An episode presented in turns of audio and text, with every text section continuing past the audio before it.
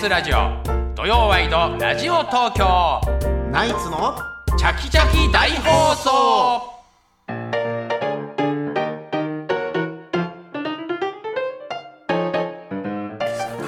午前11時を過ぎました。TBS ラジオ土曜ワイドラジオ東京ナイツのチャキチャキ大放送。さあここからはゲストコーナー東京よもやま話。先週のスーパーアキダイ秋葉社長に続き今週も社長をお招きしています、サンミュージックプロダクション社長リッキーさんこと岡博之さんです。はい、おはようございます。よよろしくお願いいたします。よおいでくださいました。はいよろしくお願いします。なんかね、お二人と会うのが、こういう紹介で会うのが実に不思議な感じで。ご無沙汰しておりますどうなってるんだよ、お前はみ本たいな。当若手の頃もう本当ネタ見せしてもらってたねリッキーさんですよ、すごいですよね。社長。社長。でもマジでそのぐらいの売り上げをなんかダンディさんにしても竹山さんにしても。いやそうもともとお笑い部門ってなかったですよね。ねサンミュージック名門の。中でお笑い部門をやった立ち上げた人ですから。本当にだから売り上げに貢献して。だって今サンミュージックっつったらお笑いをね。で。ベッキーリークしたのもリッキーほら、この人ね、いつどこで怖いこと言い出すのかなと。いきなりいきなりぶっこんできたのがねそれですか。あ違うあ違うちゃんかとはい。ベッキーからも花来てたから。社長。就任おめでとうございます。ベッキーから来てた来てた来てた。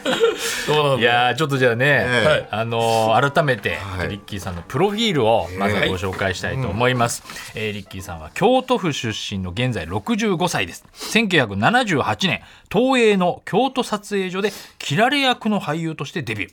後に相方となるえーブッチャーさんと出会います、えー、79年 いやブッじゃあさんに笑うのおかしいだろあのね、で別にうちの相方の名前を紹介するだけで二人笑うのやめてくれるかな。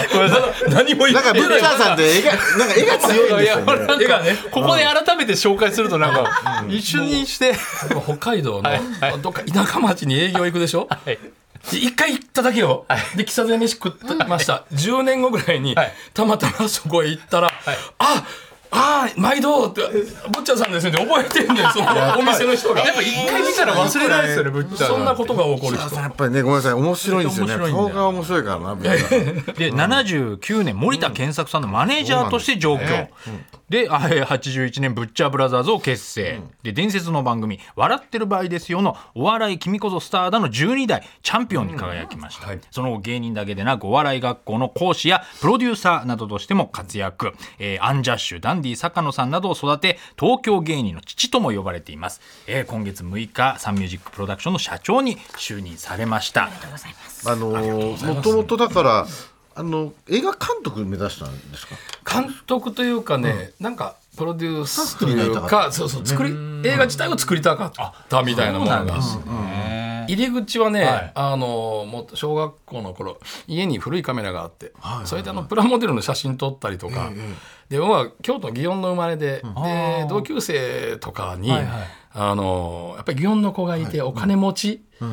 だけど、やたら高いおもちゃが家にあるけど、なかなかお父さんと会えないみたいなちょっと複雑な説明ですけど、これはね世の中的には。そうなんそういう地域なんだ。それがねやっぱり子供なのにいいカメラ持ってたり、はいはいはい。昔のあのビデオじゃない8ミリフィルムのカメラを持ってたりするので、うん。それでモデルガン持ってきたりプラモデル持ってきたりー。で僕の家生まれた家のすぐそばがね建仁寺っていうね、はい。あのお寺と清水寺があって、その真ん中ぐらいなんで家が。そこへいそれを持ってっては、あの勝手にロケしてたのよ。え遊びで中学の頃。やっぱ真似っこしてたんいだや遊んでフィルムで。ちっちゃい子たちもやっぱり、やって、ただ今みたいにすぐに見られないでしょ、8ミリフィルムなので、はいはいはい。撮ってどうなってるか分からなくてで写真屋さんから戻ってきて見るともうピンボケだったりとか全然ダメだったりっていうようなことをやってるうちにちょっとやっぱりテレビとか映画とか作る仕事が面白いなと思ってっていうのがあった。んです確かに。祇園のね。あの子供たちじゃないとない体験でしょうね。なかなかね。家に8ミリとかないですもんね。なないんねですよ。もうだからプレイヤーじゃなくてそういうちょっと裏方というか、なんかプロデュースしたりとか撮影したりとかっていうのでもともと出役になるつもりはなかったなかったのでったんでもそもそもが。こう入るにはこう出役のルートじゃないと入れなかったってことなんですよね。もうもうその通りで。そうですよね。あ先生映画学校とか行って、はいはいはい。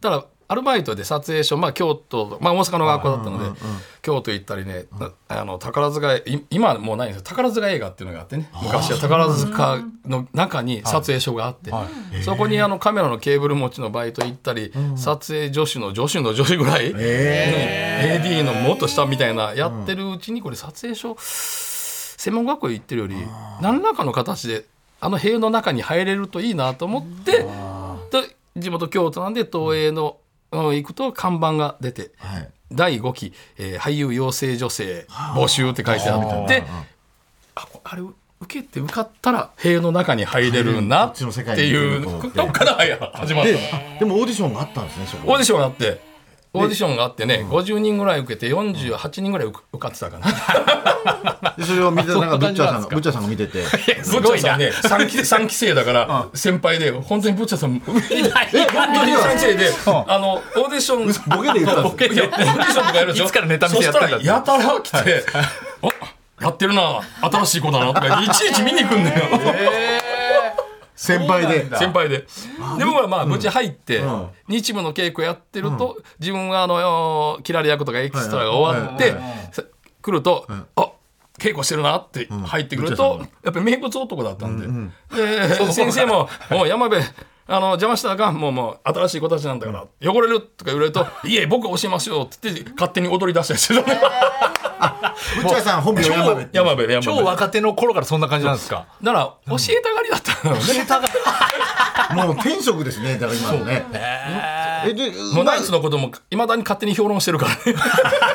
あの漫才はな本当ビタミン寄せでねしょっちゅう出してえじゃあブッチャーさんも踊りとかそういうのもやっうまかったんですか？うまうまかったの。あうまかったんだ。のちゃさんなんか本当にちょっとこう天然のような、はいはい。今今ではね、まあ今はあの違う方でだんだ愛されるん年を重ねたからそうなドからセっちゃったけど。カンドからファーストまで届かないでおなじみの草野球でで何にもしてないのにセカンドの奥で一人転んで 足を骨折してるっていう。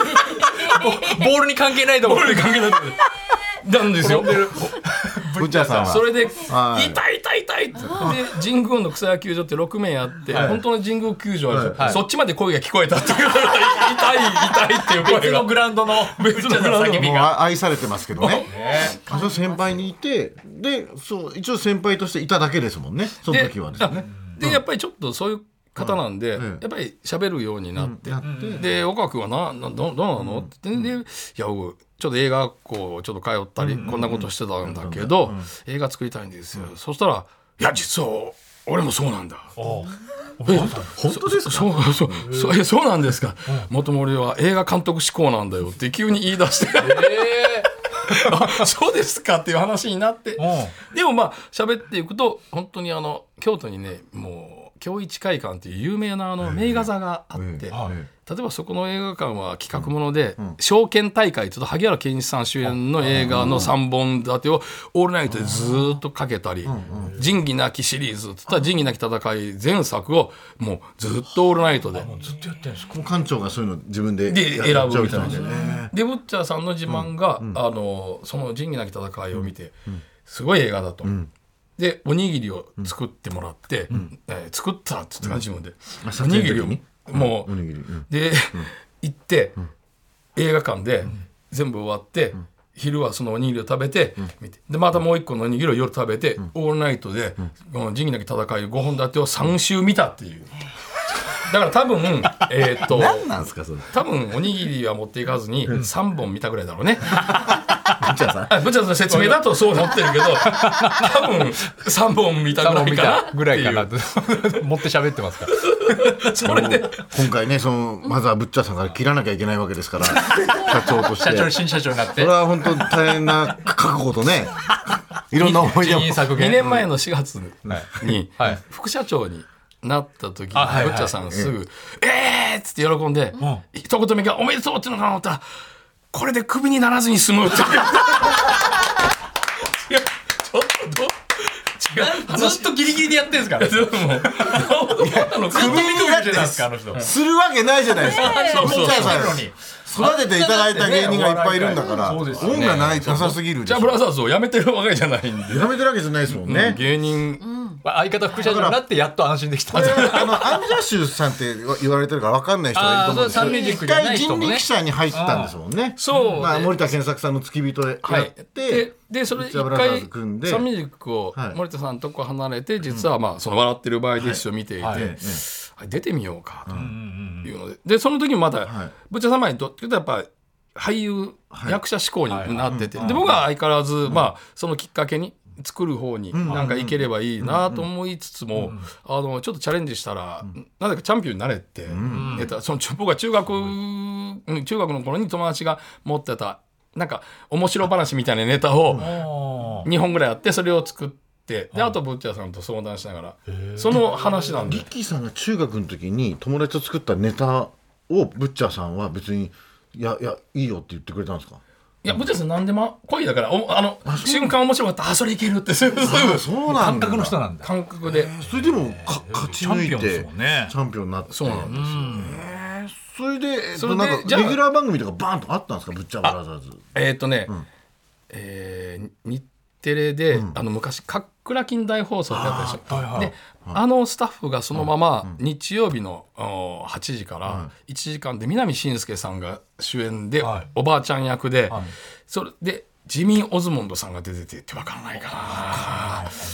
ジミー・オズモンドって何オズモンドファミリーっていうね、ジャクソン5みたいな、その有名な、あのー海外の。海外のタレントさん、で日本によく来てた。でジミーさんと、でねマッチ近藤正彦さん、若かりし頃、で高田水江さん、うん。で、えー、柳生博さんたちがレギュラーの、あファミリーココメディで、はい。劇場で収録のファミリーコメディで客客が入って、はいでかっくら金風になってて、でそこに、えー僕らが、えー、とレギュラーでやっぱりあもうもう別にいるだけだけど、そのファミリーでガヤみたいな、で僕らと一緒にもう14歳と15歳の男の子もやっぱりガヤで、そのうちの一人が錦織一清ええあそうなんですか。あそっか。まあま松さんがいるしみたいな。そうそうそうですね。それがね、一応レギュラーで最初やらせてもらって。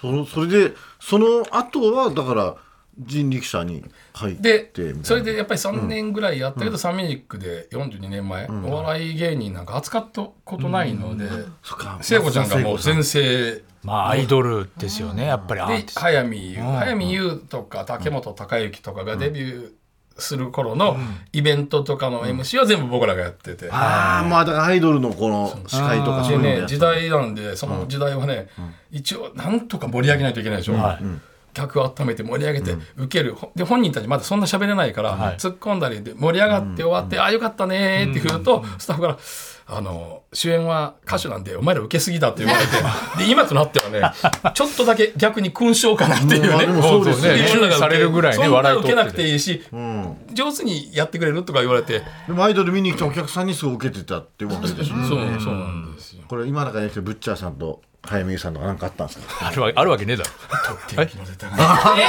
やめてくださいよ。そんなのあったらねあの人もももっとすごいことやってるそういうことする人だったわけないでしょま真面目なんですよあまたねそうですご存知のとおり真面目なんですよあの方。あの方っていうか うちの相方ます。うんだからそういうこう出て MC とかもうそのレギュラーとかもあるけどけどやっぱり自分たちとしての展開がやっぱうなくて、若手の育成みたいなね。今みたいには東京のその若手とかお笑いの,、はの裾野がこんな広くなかったのよ。ああまあそっか。でお隣って、まあ、僕お隣って呼んでるんですけど太田プロさんがあって、うんでまだたけしさんとかが、山田邦子さんみんな太田プロ時代、であ一番よくしてもらったのは鶴太郎さんかな、鶴太郎さん。オタプロ。うん。うちの相棒がよくね、あのーなんか飲みに行く四谷におでん屋さんがあって屋台が、今見ないけど昔四谷とか新宿にも屋台が結構あったんですよ、おでん屋の、はそんなとこでよくあって。でやっぱりサンミュージックって珍しいよねそんなんでひ一組だけのお笑いっていうんで、なんかいろんなそれをさんまさんとかにもみんな「いやサンミュージックでお笑いってね」っていうんでどう大丈夫？っていう。今はソニーとかね当たり前だけいっぱいあるでしどるほど。で一昔はなかった組だけだったので若手で。でやっぱりちょっとなかなか展開が難しいねっていうん。で一回やめて、で番組のネタ見せとか行ってる時に人力車の前座あーえっとマネージャーさんとはい。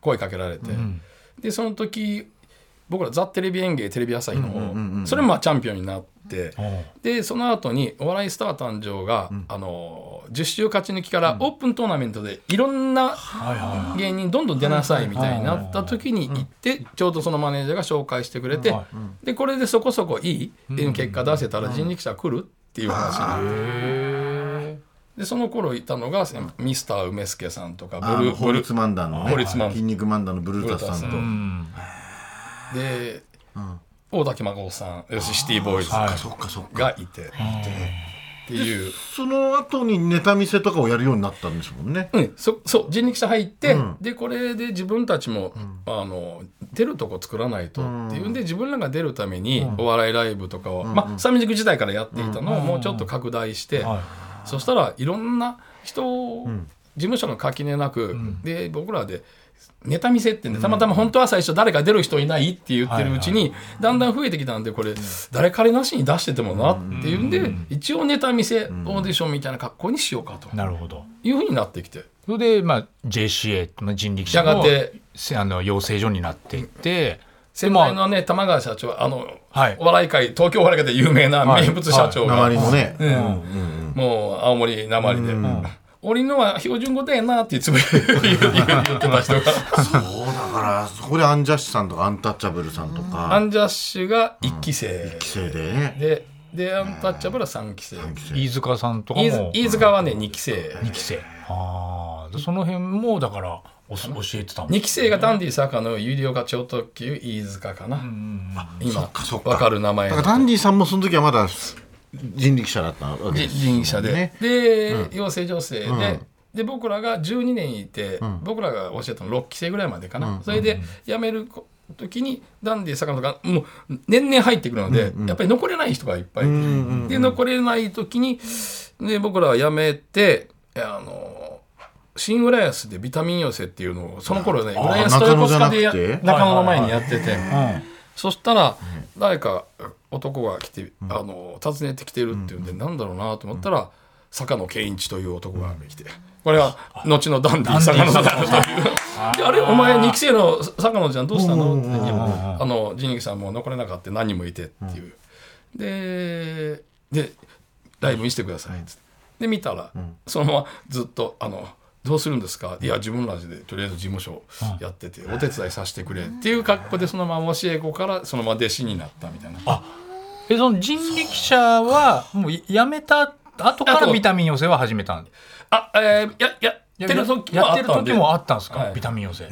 それでそっからサンミュージックに引き継いでった感じなんですねビタミン寄せって。そう。そうじゃダンディが移ったりしてね。あじゃあダンディさんも弟子だから一緒にサンミュージック戻るかっつって、戻戻戻戻って。ダンディさんがそこでまあい入って。あとね3人いたので人力車辞めた組が。なるほどで一緒に戻って。お笑いもうまだから。た作ろうっていう。でそこからもう今だってサンミュージックなんてもうカンニングさんも。だから竹山さんはその後に入ってきたって感じ人力ですね、車時代からそのフリーでネタ見せやるようになった頃に、はい。当時あの渡辺にいたのが道よとかね、あ道与さんも渡辺だったんですうか、んで、えー竹松カンニングとか、そのいろんな事務所から来ていて、でまあみんなあ辞めてフリーでやってるってんで、僕らがサンミュージック戻って、なんかお笑い班ができたらしいっていう話になって、みんなから問い合わせが来るようになって、で僕らとしては昔から知ってるので、ブッチャーさんも単純にもう知ってる芸人が来たら、もうもう、あはい入って。あ。はい入って。あいや楽しい入ってって言って増えてきたあ、ある意味今漫才協会もねそうやってちょっと増やしてはいそうねますはいはい、いやうち事務所のねから。芸人もいっぱいね入れてもらってママタルトもねあの純潔残りましたし、そうだからね。スギちゃん小島よしおぺこぱ、これ全部だからリッキーさんブッチャーさんが見てるわけじじゃないですか、はいはい。なんか育てるコツみたいのって俺聞きたいんですよ本当に、うん。本当に育たないんで、若手のね、育て方ってね、どうやったら育てるシンプルなところで言うとね、ブッチャーさんは、分からんなこれまるで分からんわって言うと僕が「いや教えるんだから分からんじゃダメでしょ」って言うと「いやいや分からんものは分からん」と。で僕は何やってもいいよ。何でもええでって、あの僕がダメっつったら多分ほほとんど日本中でダメなもんだからっていうことしか言わなくて、わからないのと何やってもいいよって何もしてないじゃん。そ うそう。そういやね、育てるコツは何もしないことですよ。ただ向こうが頑張ってブッチャーさんに分かってもらえるようにしよう俺が3歳から80歳までの人に芸を分からせるコツだって僕はなんか無理やりこじつけてだから2人が全然違うんですね、その見方というか、あのー基準が。基本は同じようなことを言うけど、うん。そう。まさに土屋君言う言い方と見方が違うね、それがまた良かったのかもしれない。で、だそれで2人で見てて、例えばあのその頃ネタ見せ来てて、えーヒロシがいる、うん、広い。でブッチャーさんはあヒロシのあの感じのネタ、やっぱりこうホスト風であり、何気いいと、でも加納ねあ英子ちゃんが来て、で加納君がやっぱりライブのネタ見せ来て、で僕はか加納君が面白い、おーでブッチャーさんはヒロシが面白いっていうので、やっぱりその面白がるところがちょっと違うとこはあったりして。ああ、そっか。同じちょっとホスト風の芸風で。やったらちょっと違う。こっちの方もう僕なんか、ねイケメンつけ麺ね？っていう。ラーメンつけ麺。ラーメンイケメン、はい。ラーメンつけ麺僕イケメン、はい。っていうことだけをニコニコして喋ってること 自体が面白くてしょうがなかったのよ。もしよかったら無償でサンミュージックに差し上げます。ちょっと待って。なんで無償？あの負債ついてくるじゃんなんかいろんなそうですね。いろんな僕また文春とか新潮って交渉しねえからあかんやつついてくるじゃんトラウマもあるから記。者会見しなきゃ。いや、だから社員が今100人ぐらいいて、そうタレントも300人ぐらいいらっしゃる。すごいですよ。大変っすね。名門だし、うんあのそこの社長になって。真面目な話をになると、やっぱりね一番困るのがボーナスの査定とか給料をこう仕事ぶり見て上げるのに最終的にこうなった僕が決定しないといけないんで。社長です そうかで世の中のニュース見てるとねもうやっぱり物の値段が上がるどうやこうや、もうもう岸田さん何をしてくれんだとか言いながら、なんとかこうみんなが困ってるから、そう簡単には給料上げられへんよみたいな空気を出しながら そんなことをしないといけないんですね。け結構だから突然だったんですか？社長の話いやあのなんとなく、まああの現会長になった、あ前社長相沢社長からは、まあいろいろ僕もう役員だと13年前なんで、でそこからずっといろんなことをやってきて、ででねもうやっぱり数年前からその社長になれではないけど、まあかなり要で動いてもらわないとなっていうふうな感じだったんで。言われてたんですね。もうだからお笑いだけじゃなくて、もう俳優さんとか、アイドルの方とか、もういろんな人を全部これからもう要するにね前からね、あのやんなきゃいけない。俳優部にしてもあの歌の班にしても、やっぱりプレイヤーであり役員なので、他の人によりやっぱり直接僕にやっぱり相談がだんだん増えてきたりするので、まあ今回のことでやっぱり一,、一番喜んでるのは芸人たちがねああそうだよその喜び方が、多分こいつら勘違いが始まってるなっていう。お前お前ら芸人だけが中心で自自由になるわけじゃない。リキさんなんかなったついに芸人の時代が来たってサンミュージックに芸人の時代が来たってね。いやでもそういうこといやでもそういうことだぐらいすそごいこと。れぐらいやっぱサンミュージックといえばアイドルだったイメージが今はねまあその変わってきたっていうのはこれはもうブッチャブラザーズの2人がねやってきたブッチャーさん。はい。とやっぱり森田さん森田健作さんが、まあ、一番喜んでましたね。師匠ですよね。師匠はやっぱ森田健作さんはの家に1年半住み込みでしたからね。マネージャーとは書いてますけどすごいです。なんかすごいやっぱ熱血のイメージですけどやっぱ厳しかったんですか師匠。はあ意外怒ることはね、あんまりしないんだけど、か。あの4時半とか5時に起きるのがやっぱり 困るんで。いや早っ。あのほん本当よく もうあの剣道のよくキャラ通りですねそれ。よく聞く話は全部ほほぼ本当なので 本当に朝4時半ぐらいに起きて、で一緒に住み込みなので起こされて、すぐに若いからいっぱい飯を食えっつって丼飯を起きて5分でドンと本人がついてぶっちゃそ一人で朝4時半に。もう起きてぼーっとしながら飯食べるみたいな。それはでもなんかやっぱり東京の、そのまあお笑いじゃないですけども、まあ漫才協会もそうですし、なんかこうねあの劇場とかもあんまないじゃないですか、はいはいやっぱり吉本さんが強いじゃないですか、そこら辺っていうのはどういうふうに社長としてはお考えなんあですか、僕は本当にえ金かけなくても小劇場でいいので、もうやっぱりみんな自自分とこの劇場を持つ方が絶対いいなっていうのは前から思っていて。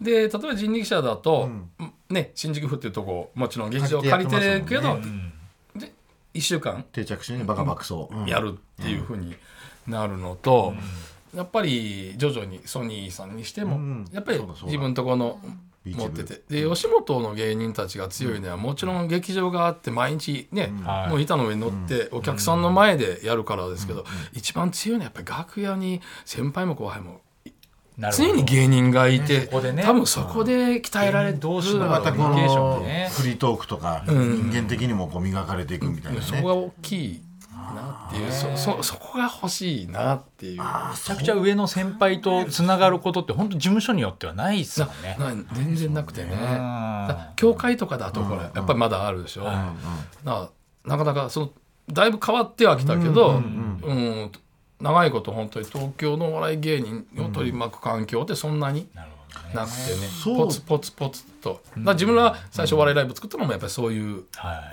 い。だからラ・ママとかね、ん。あの楽屋とかみんな一緒になるからそこでまたねそこでね。今早坂営業とかでね。そうそうそうそう。早坂さんね。早坂さんの話しづらいでしょうけど。大丈夫大丈夫。もともとサンミュージックにね。僕が僕ら本当仕事なくて食えない時はやっぱりね、ぱり古手の営業さんでしょ、はい。なんか営業作ってくんねよ。そうなのやっぱり。今月ギャラあんの？なんて言いながら。あないんですよあ。じゃあこんな仕事どんな仕事でも我慢しなさいよって。僕ら別にどんな仕事でも平気だったの。いや早坂さんの話リッキーさんが聞くの面白いね。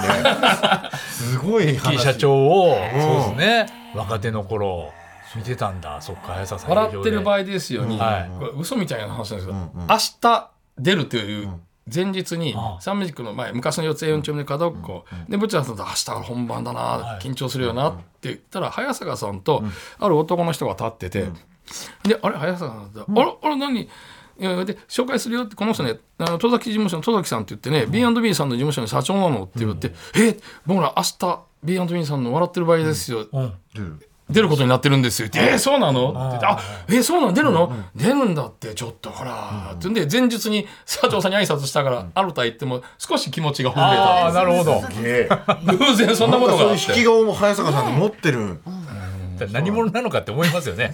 見てる人何なんだろう。何者で何歳なのかって話になっちゃいますよそうそう面白い。すごいですはいでね、その、だから、ね、今度。はいそうです新しいのがが出したまた本が出るということで。そうなんです。で、まあ、ある出版社さんから、今年が、はい。えっ、と、あさって、えー、11月27が、サンミュージック、うん創業の日、創立記念日、で55年、5周年なんです。えで55周年記念ではい。また本を出しませんかっていう話があったけど、あの先代の相沢時代から、でもちろん森田健作、えー、桜淳子松田聖子早見もうな何十冊、ひょっとしたら100冊超えるぐらいサンミュージック本って出てるので、今会長がうんとまた今までみたいに歴史を振り返るとか、サンミュージックはこうでした、でした、こんなタレントいますとかいう、うん、だったら、もう散々出てるので、で今副社長が現役の芸人なので,、でこの245年でちょっといろいろサンミュージックも変わってきたり、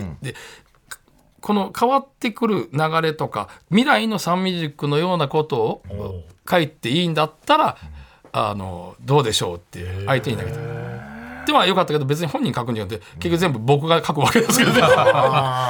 でも会長はそう言ってもらってどうだって言われて、ああいいですね。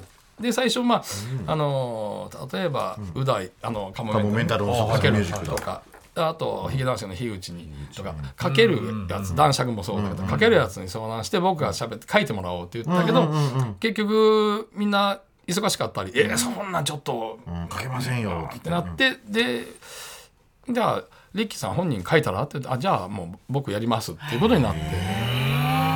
だから本当サンミュージックにいるタレントのこととかね、いろいろちょっとまだ全部読んでないんですけどね、あのシューペイレースがいつまで受けるのかとかそういうのも書いてるんで、はあ書いてたかな。いやいや書いてない。はい、ありがとうございます。この本もね、皆さん。さあそれではここからは今週のヤホートピックス。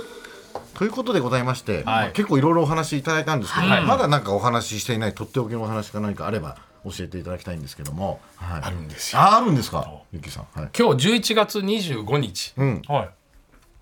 ブッチャーさんの誕生日なんです。よおめでとうございます。そうなんだ。そうなんですか？そうすごくないですか？今日またそんな日にみたいな。ブッチャーさん誕生日おおいくつになる？69うわ69歳。19歳か。